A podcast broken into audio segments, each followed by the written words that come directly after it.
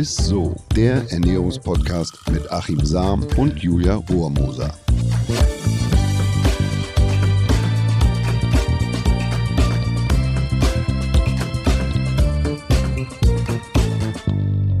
Hallöchen, ihr Lieben, herzlich willkommen. Ihr hört ISSO, den Ernährungspodcast mit dem Ernährungswissenschaftler Achim Sam. Und der Moderatorin Julia Rohrmoser.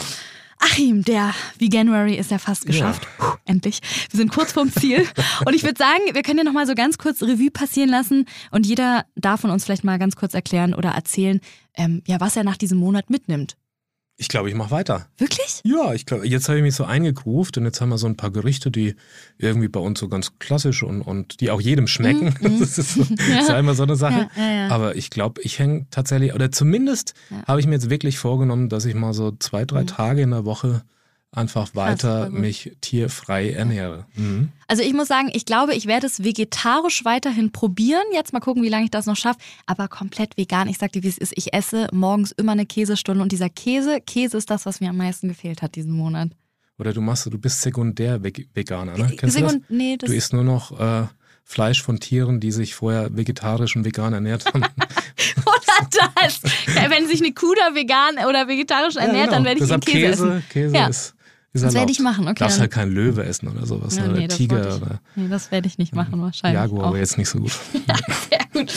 Und dann kommen wir auch heute direkt schon zum äh, Thema, ähm, das ganz, ganz viele Menschen, glaube ich, draußen beschäftigt. Mhm. Auch unter anderem mich. Immer wieder stellt ihr dieselbe Frage, und zwar, wie man diesen Blähbauch wegbekommt, beziehungsweise alles bezüglich eines mhm. Blähbauchs. Und deswegen dachten wir, machen wir jetzt auch mal eine ganze Folge extra dafür. Ja, ja, und weil, weil dieser Podcast nicht nur den Ernährungsbereich betrifft, sondern auch ins Medizinische geht, habe ich mich im im Vorfeld lange und intensiv mit dem Darm- und äh, Mikrobiomexperten Professor Dr. Christian Siener von der Universität mhm. zu Lübeck ausgetauscht.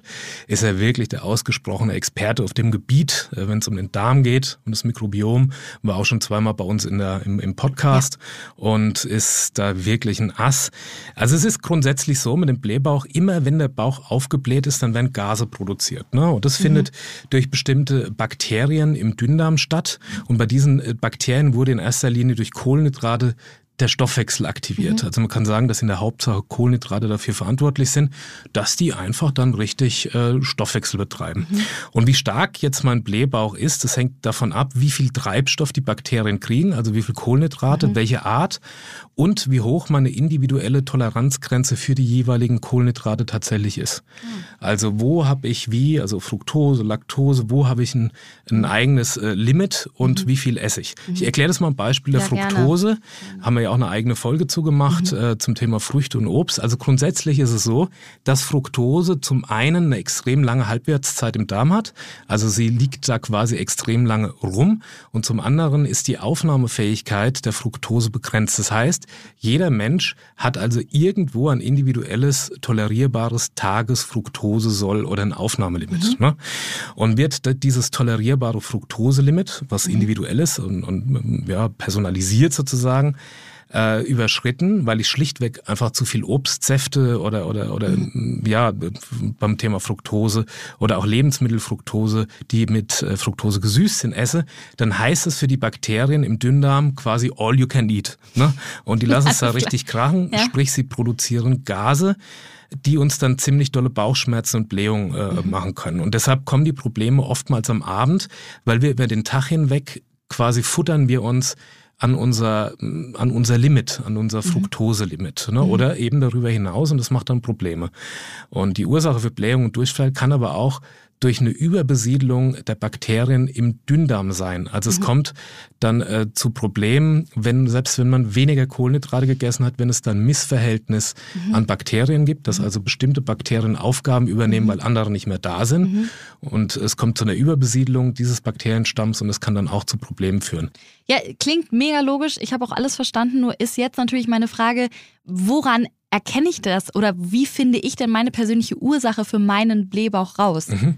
Also grundsätzlich würde ich immer einen Check beim Arzt empfehlen. Ne? Mhm. Der kann mit einer einfachen Atemgasanalyse, mhm. du kriegst so eine Maske auf, die Ursachen für den Blähbauch schnell und einfach feststellen Also ist dann quasi Sauerstoffaufnahme, CO2-Kohlendioxidabgabe und so. Und da kann man relativ viel rauslesen. In den meisten Fällen steckt hinter dem Blähbauch tatsächlich eine harmlose Unverträglichkeit. Mhm. Und bis zum Arzttermin kann aber eine gewisse Zeit vergehen und da kann man selbstdiagnostik, selbstdiagnostisch eigentlich schon einiges tun. Mhm. Äh, beispielsweise, wenn man morgens aufsteht mit einem flachen Bauch mhm. und man sich aber abends dann aufgebläht fühlt. Oh, also wenn es so ansteigt. Morgens ist noch alles gut, mhm. am Abend fühlt man sich dann eher aufgebläht. Dann spricht es für eine Unverträglichkeit. Wenn man hingegen die Blähung in den ersten 30 Minuten nach dem Essen schon bekommt oder wenn es dazu Auffälligkeiten kommt, also wenn ich beispielsweise schon fünf Minuten nach dem Essen mit Symptomen wie Durchfall, Blähung oder Mundkribbeln, Jucken auf der Zunge mhm. oder auch Hautveränderungen äh, zu kämpfen habe, dann handelt es sich höchstwahrscheinlich nicht um eine Unverträglichkeit, sondern um eine Lebensmittelallergie. Ne? Oder okay. man ja. spricht auch von einer Pseudoallergie, wie beispielsweise es gibt eine Histaminintoleranz. Mhm. Ne? Also mhm. eine Histaminintoleranz, die kann in Verbindung mit Rotwein, Fisch oder altem gereiften Käse oder Salami auftreten. Und eine Allergie kann auch äh, quasi einen Durchfall oder Durchfälle ja. verursachen, mhm. ohne dass man zuvor Blähungen bekommt. Also an, diesen, an dieser okay. Fragestellung kann man eigentlich selbstdiagnostisch schon äh, ja. ungefähr sehen, in welche Richtung das es äh, tatsächlich geht. Ne? Finde ich sehr spannend. Ähm, ich, ich war deswegen tatsächlich auch einmal beim Arzt und der hatte ja damals zu mir gesagt, okay, so kann er natürlich erstmal nichts machen. Ich soll mal ein Ernährungstagebuch führen, um dann vielleicht, wie du auch gerade gesagt hast, zu gucken, ob es direkt morgens passiert, mhm. ob es erst nach 30 Minuten und so weiter und so fort. Was hältst du vom Ernährungstagebuch? Ich bin jetzt nicht ein großer Fan von einem Ernährungstagebuch, sondern dass man, jeder hat mittlerweile ein Handy, ein Mobiltelefon, ja. dass man das einfach mal abfotografiert, was man da sozusagen sich in die Futterluke, also was man isst und was man trinkt. Und dann kann man sich auch wunderbar danach mal notieren, wann die sozusagen der Blähbauch ja. auftritt und ja. welche Reaktion das auslöst. Mhm. Und somit kann man dem Arzt dann natürlich auch schon mal so ein bisschen eine Orientierung Stimmt. geben was ist denn jetzt eigentlich so, mhm. äh, ähm, was passiert da in der Praxis? Ja. Und selber kannst du da auch schon einiges rauslesen. Wenn du jetzt beispielsweise ja ein Stück Kuchen isst und da ist eigentlich nichts, da hast du keine Probleme. Wenn du den jetzt allerdings mit Sahne isst, ja, dann und dann kriegst du, ja, kriegst du Mordsprobleme, dann kannst ja. du schon mal sagen, ja, es geht in Richtung äh, Laktose. Wenn du jetzt natürlich mit, mit Früchten oder wenn du mit Lebensmitteln Probleme hast, wo man dann hinten auf den Nährwerten liest oder auf der Zutatenliste, ja, das ist ein Fructose oder ist gesüßt mit Fructose Fructose, Glucose mhm, mit einem mhm. Sirup dann kann man schon sagen, ui, es geht in Richtung ja, Fruc ja, Fructose, Unverträglichkeit oder Sensibilität, Sensivität. Ne? Okay, sehr gut, alles klar. Dann werde ich das vielleicht tatsächlich mal machen. Was ist eigentlich mit FODMAPs? Darüber hatten wir ja schon mal mit äh, Christian Siener ja. in Folge 48 gesprochen. Die spielen da ja auch eine wahrscheinlich entscheidende Rolle, ne? Das ist ein ganz spannendes Thema. Mhm. Also FODMAPs, also nicht Food Maps wie, oder so, sondern FOD-MAPS sind schwer verdauliche Kohlenhydrate. Mhm. Das sind äh, Monosaccharide, also Fructose, Glucose und Disaccharide. Das wären beispielsweise beispielsweise die Laktose und die Saccharose, Saccharose. Mhm. Ähm, aber es ist auch so, dass beispielsweise Weizen, ne, der ganz mhm. gewöhnliche Weizen, viel Fructan enthält. Das ist ein Zuckermolekül.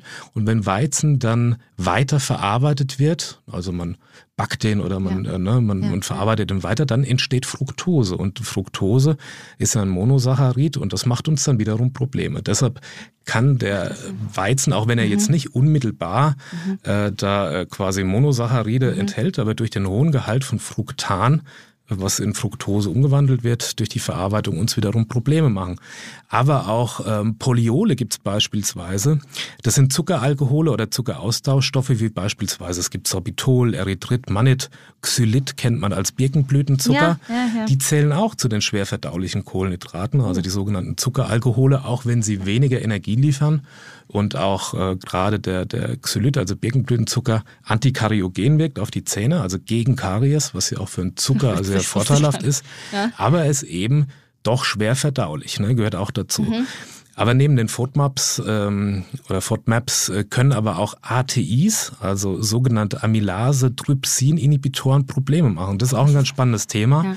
ATIs sind nämlich Stoffe, die in Nutzpflanzen, also beispielsweise im Getreide stecken, um sich vor Parasiten zu schützen. Also durch, durch Züchtung mhm. hat man die ATIs in den Nutzpflanzen immer weiter selektiert, um sie also noch resistenter vor Parasiten und Schädlingen zu machen. Also mhm. da hat man versucht, Spannend. eben quasi die Nutzkraft der Pflanze ja, dass sie eben schon eigene Abwehrstoffe hat, mhm. über die Jahre dann quasi zu, zu selektieren und zu, zu züchten, dass man einen natürlichen Abwehrmechanismus hat äh, mit den ATIs. Nun ist es aber offenbar so, dass die Verdauungsenzyme von Insekten oder Schädlingen sich gar nicht so groß unterscheiden von den menschlichen Verdauungsenzymen.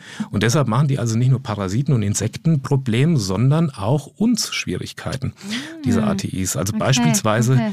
Äh, können Bakterien in unserem Darm durch den ATI, CM3 heißt der, Kohlenhydrate aufspalten. Was bleibt, sind dann die Saccharide, also Glucose, die uns wiederum Probleme macht und für eine Gasbildung und Blähbauch führt. Ja. Aber man kann diese ATIs auch abbauen, also auch wie die, die ähm, wie FODMAPs beispielsweise, ja. wenn man bei, äh, wenn man Teige lange äh, ruhen lässt. Also wenn man eine lange Teigführung hat, beispielsweise durch ja eine lange Gehzeit bei Brot so, und ja, bei Backwaren und so. Ne? Je länger mhm. die gehen, ja.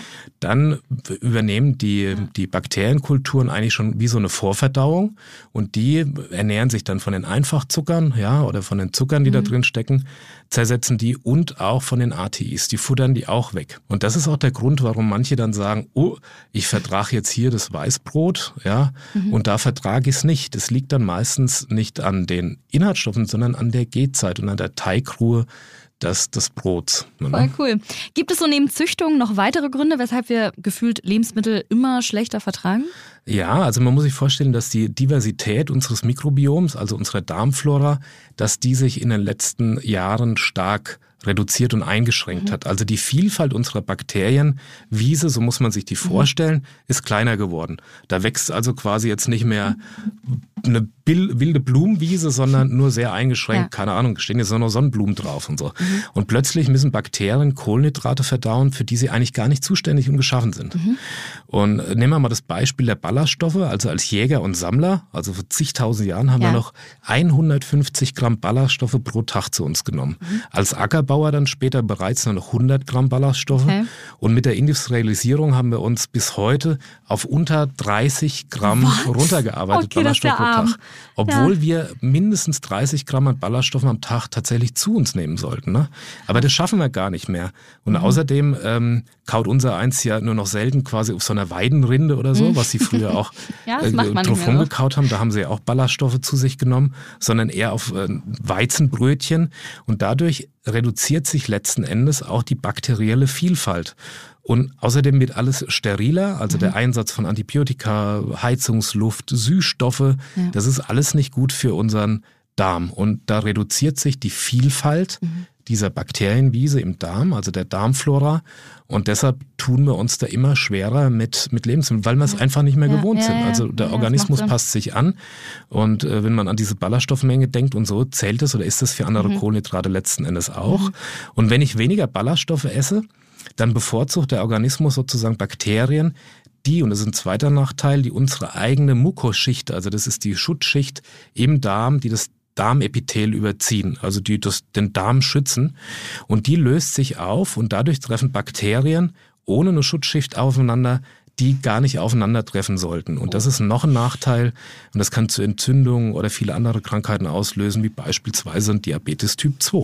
Und jetzt würde mich noch interessieren, gibt es auch so Lebensmittelkombinationen oder so bestimmte Lebensmittel, die so einen Blähbauch mehr auslösen als andere? Ja, also beispielsweise bei einer Fructoseintoleranz mhm. kann, kann tatsächlich es so sein, dass wenn man äh, jetzt einen Obstjoghurt hat oder so, mhm. ne, da, also ich würde jetzt einen Joghurt nicht nur mit, wenn ich da Probleme habe, nicht nur mit Früchten anreichern, sondern da auch immer ein bisschen Haushaltszucker, den gewöhnlichen Haushaltszucker mit dazugeben, mhm. weil es so okay. ist, dass die Fructose eine lange Halbwertszeit auch im, im, im Darm hat und mhm. durch und da halt lange liegt und dass es dann zu einer Anflutung kommt von Fructose. Und wenn ich da aber äh, den Haushaltszucker mit dazugebe, mhm. dann zieht das, dann wird quasi diese Passage beschleunigt. Also es, es gelangt leichter durch diese mhm. Darmpassage. Mhm. Und, ähm, und man sollte Kohlenhydrate, wenn man da Probleme äh, mit Fructose hat, die restlichen Kohlenhydrate nicht so wahnsinnig runter reduzieren, weil die nehmen diese Fructose noch mit und erleichtern sozusagen die Verdauung. Mhm. Also man kann es sozusagen bei einer Fructoseintoleranz ähm, kann man das tatsächlich, äh, ja, man kann das ein bisschen aufzuckern, mhm. um, um somit die Verdauung äh, ja. zu erleichtern. Mhm. Bei der Laktose ist es so, dass man natürlich auf, auf laktosefreie Produkte zurückgreifen kann oder man nimmt einen Ziegenkäse oder wie, wie in arabischen Ländern eine Kamelmilch ist da, äh, die hat weitaus weniger Laktose, vergorene Milchprodukte, also so Kefir und auch reife Käsesorten, die haben fast keine Laktose mehr.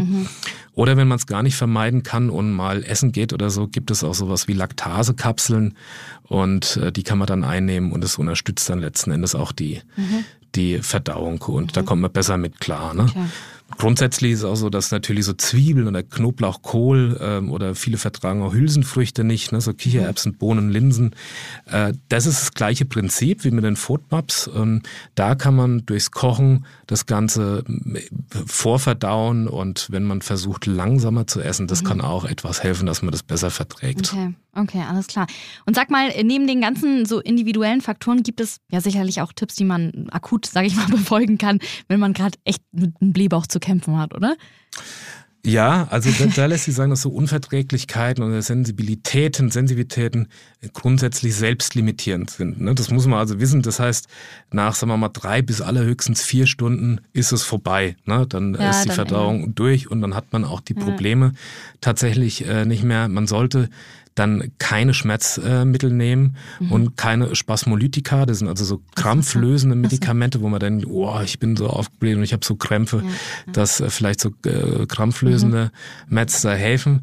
Das sollte man nicht tun. Das kann eine zusätzliche Colitis äh, verursachen. Das sind Entzündungen oder zu Entzündungen oh. führen. Aber so im Akut-Setting äh, äh kann man tatsächlich mit Hausmitteln da auch was mhm. machen. Also man mhm. kann den Bauch so im Uhrzeigersinn mass massieren, dass man äh, das erleichtert, dass die Gase, ja, ja, okay. dass die Gase da einfach ähm, ja. ja. besser, besser rauskommen. Dann äh, hilft auch mal eine Wärmflasche oder Wärme. Mhm, mhm, ähm, Kirschkernkissen kann da helfen, aber auch so Tees wie so ein Fencheltee oder ein Anis oder ein Kümmeltee kann, kann unterstützen. Das muss okay. jeder so ein bisschen für ja, sich, äh, ja.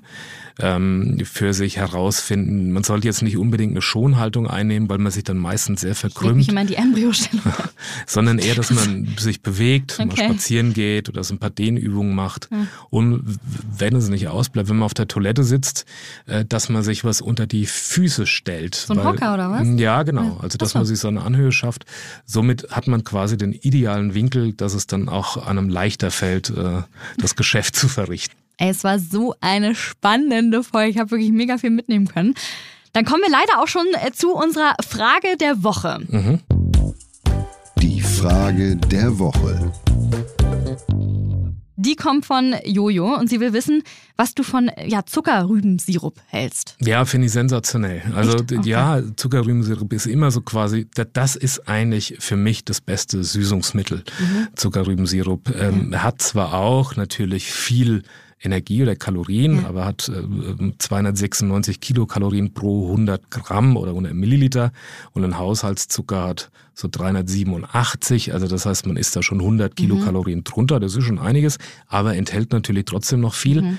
Aber er ist ein reines Naturprodukt ja, was, was Tolles. Mhm. Und er hat eben einen hohen Gehalt an Magnesium und Kalium. Okay. Und das ist was, was in, in keinem Zucker also so hoch und so drin steckt wie eben in einem Zuckerrübensirup. Und er lässt sich wunderbar mhm. verbacken oder auch mal so aufs Brotaufstrich, also so eine Zuckermelasse, also so ein Rübensirup, ja. kann auch echt da ganz lecker schmecken. Ich früher als Leistungssportler habe ich, wenn ich viele Kohlenhydrate ja. brauchte, habe ich auch sowas mal gegessen mit, mit Nudeln, also mit Nudeln gekocht. Nudeln und, mit, und mit dem Sirup da? Apfel, Ach, Apfel, äh, Püree, Apfelbrei dazu und okay. habe halt so ein bisschen Zuckerrübensirup da mit rein. Man kann es aber auch wunderbar okay. zum Backen nehmen, ne? also mhm, mhm, als, als Zucker. Man muss dann gegebenenfalls etwas mehr nehmen, wenn man es so äh, süßer mag, weil er halt nicht so die Süßkraft hat wie jetzt mhm. ja der normale Haushaltszucker oder andere Zuckeralternativen oder der Honig. Aber es, ähm, für mich ist es tatsächlich der beste äh, das beste Süßungsmittel. Dann kommt das definitiv jetzt auf meine nächste Einkaufsliste. Ich werde mal versuchen, die Folge so knapp es geht einmal kurz zusammenzufassen. Also ja, wer Probleme hat, sollte das auf jeden Fall beim Arzt mal checken lassen. Da hat Achim auch schon erzählt, da kann man so eine Atemgasanalyse machen. Aber ganz grob, also wenn ich morgens mit flachem Bauch aufstehe und abends ein Blähbauch hat, ne, das ist ja, glaube ich, in den meisten Fällen mhm. so, dann ist es eine Unverträglichkeit. Und wenn ich in den ersten 30 Minuten nach dem Essen direkt reagiere, dann ist es hingegen meistens eine Lebensmittelallergie. Oder eine Pseudoallergie. Eine mhm. Pseudoallergie, genau. Und genau, meistens ist es ja auch, man muss es auch erst für sich rausfinden, es ist ja auch eine individuelle Geschichte und da hilft es auch ganz oft einfach so ein Ernährungstagebuch zu führen. Oder zu fotografieren. Oder zu fotografieren kann man auch machen in der heutigen digitalen Welt. Ja, vielen, vielen Dank, lieber Achim. Ich habe mega viel aus dieser Folge auf jeden Fall mitnehmen können und ich hoffe, ihr da draußen natürlich auch. Wenn ihr noch mehr Fragen zum Thema Darm habt oder euch generell dieses Thema interessiert, dann hört gerne nochmal in unsere Folgen 20 und 48 rein. Da haben wir eine ganz, ganz oder zwei ganz ausführliche Folgen dazu nochmal gemacht. Und ja, wenn ihr euch dieser Podcast gefallen hat, dann lasst uns gerne eine nette Bewertung bei Apple Podcasts da und empfiehlt ihn auch gerne weiter. Wir freuen uns immer über neue Zuhörerinnen und, und ich Zuhörer. Sag, bye bye Blähbauch. Bis zum nächsten Mal. Bis dann, ciao. Dieser Podcast wird euch präsentiert von Edeka. Wir lieben Lebensmittel.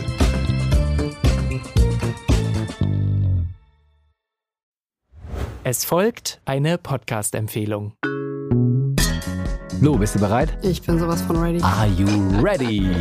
Herzlich willkommen bei Cheers, dem Weinpodcast mit Lou. Das bin ich, studierte Weinexpertin, Weinwirtschaftlerin und Weinbloggerin. Und ich bin Jonas. Ich bin hier, um Lou eine Menge Fragen zu stellen, denn wir sprechen in diesem Podcast über Wein, über Spannendes und eigentlich alles, was man wissen muss. Egal, ob man Weinanfänger ist oder fortgeschritten, dieser Podcast ist für alle bestens geeignet, die Bock auf Wein haben. Ja, welcher Wein passt zu welchem Essen? Warum ist Säure im Wein eigentlich so wichtig? Und wie kommen die Aromen in euren Wein rein? Und warum spuckt Lou nach dem Probieren immer wieder alles aus? In kurzen und knackigen Episoden gibt es genau auf diese Fragen die passende Antwort. Und ab und an gibt es auch noch Gäste. Und wenn ihr Fragen habt, dann schreibt sie uns an cheers.edeka.de. Jeden Montag gibt es eine neue Folge, überall da, wo es Podcasts gibt. Und ich würde sagen, Cheers. Cheers.